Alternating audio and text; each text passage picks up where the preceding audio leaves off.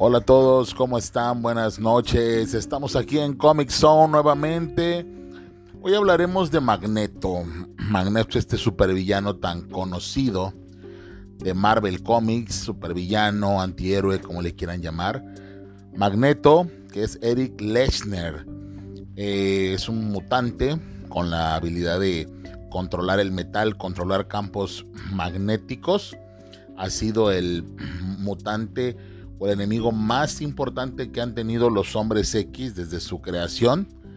Y bueno, la historia de Magneto pues es un poquito así, ¿no? Durante los 40 Magneto eh, y su familia son perseguidos por los nazis durante el holocausto. Su familia es exterminada, sin embargo, Magneto sobrevive para ser capturado y es forzado a, trabajar en, en, campos de concentración, ¿no? Eh, Magneto sufre todo este tema de la, de la guerra. Luego crece, Magneto se enamora de una gitana que se llama Magda. Juntos escapan del campo de, de concentración donde son prisioneros. Se casan y tienen una hija, se llama Anya.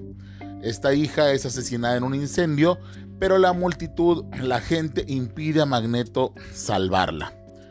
Enfurecido por, por todo lo que ocurre, los poderes de Magneto se manifiestan pero de manera descontrolada, asesinando a toda esa multitud que no le permitió salvar a su hija, asesinando a los ciudadanos.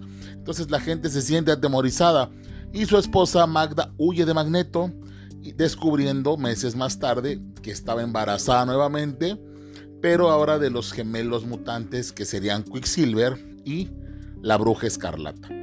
Magda desaparece entonces. Y bueno, ya vimos en el capítulo de la bruja escarlata toda la historia de Boba, cómo ella los, eh, es la partera, cómo los cría, todo el rollo con la familia Maximoff. Entonces, en sus primeras apariciones, Magneto pues era un villano muy simple, todo se debía a su megalomanía, ¿no? Realmente él solo quería conquistar el mundo, destruir el mundo, etcétera, ¿no? Pero los guionistas le fueron dando cuerpo al personaje, le fueron dando un énfasis y fueron, mm, digamos, convirtiéndolo más en un, en un antihéroe, ¿no? Sus acciones ya estaban encaminadas a proteger a la raza mutante, ya no era así como quiero acabar con el mundo, no, es quiero proteger a los que son iguales que yo y son maltratados. Entonces, de eso se trataba, ¿no? Ya Magneto era esta lucha por demostrar a los humanos que los mutantes igual eran importantes y que hasta eran pues superiores, ¿no? Su papel en los cómics ha variado mucho, desde supervillano, antihéroe, hasta ha sido héroe. De hecho, Magneto en los años 80 se convirtió en, pues prácticamente en un héroe, porque fue eh, el, este, decide dejar a toda esta hermandad de mutantes malvados que siempre lo ha acompañado y se convierte en el líder de los nuevos mutantes. Pero bueno, de eso hablaremos un poquito más adelante, ¿no? Entonces, ¿qué pasa?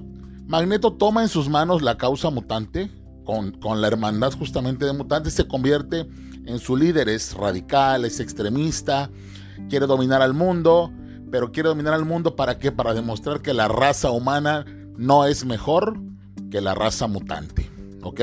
Sus planes siempre se ven entorpecidos, se ven dañados por quién? Pues por los hombres X, del profesor Charles Xavier, aunque en algunas ocasiones Magneto también ha colaborado con los hombres X, incluso se ha convertido en su líder en algunos momentos. ¿Cómo fue el debut en los cómics?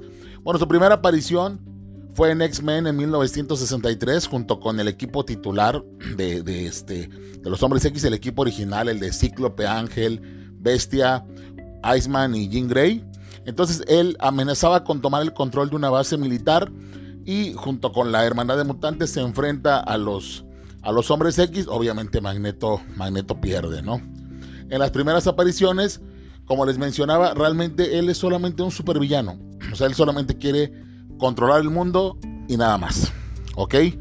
Durante los 60, Magneto ya se presenta en, varias ediciones eh, que pertenecen también a los X-Men y empieza a extenderse a todos los demás equipos o variantes de los, de los hombres X, ¿no? Como los Uncanny X-Men, como los Astonishing X-Men, Vuelo Alpha, Excalibur, los Nuevos Mutantes, etc. Y obviamente ha sido parte importante de los cómics de los hombres X hasta en la actualidad, en las películas y bueno, todo lo que tiene que ver con hombres X, ahí tiene algo de presencia Magneto, ¿ok? Magneto también, con el paso del tiempo, se convirtió en el líder de una nación ficticia llamada Genosha, que era así como el paraíso mutante.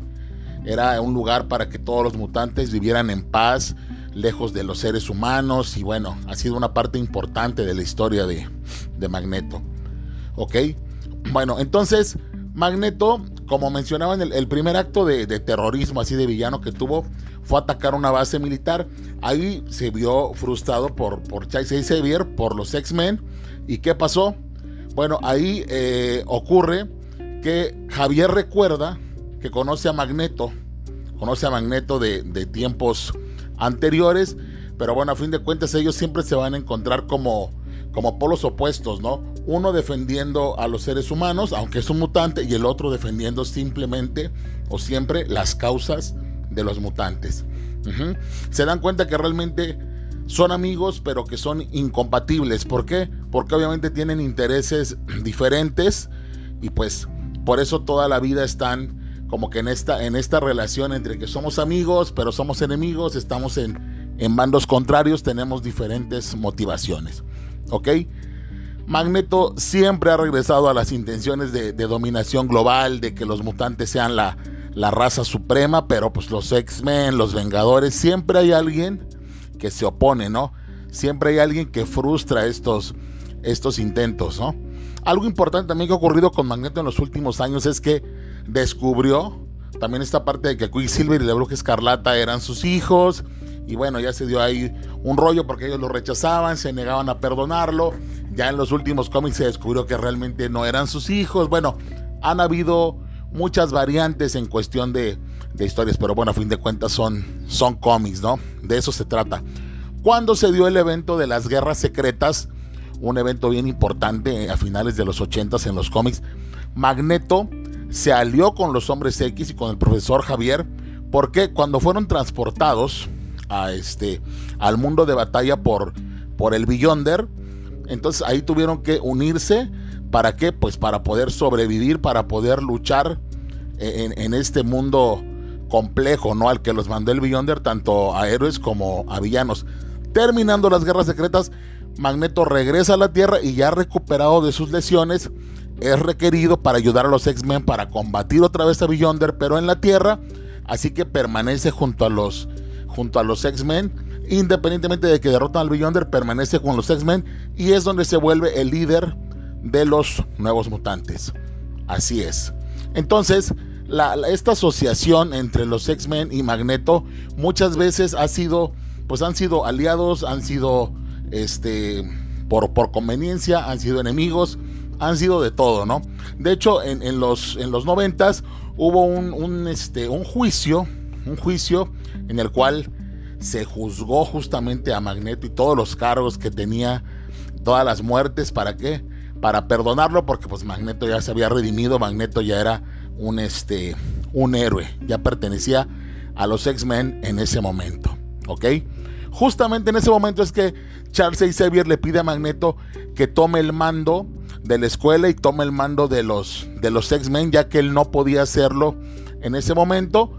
Y bueno, al verlo convertirse ya al lado, al lado heroico, tanto Bruja Escarlata como Quicksilver empiezan a aceptarlo, empiezan a, perdonarlo.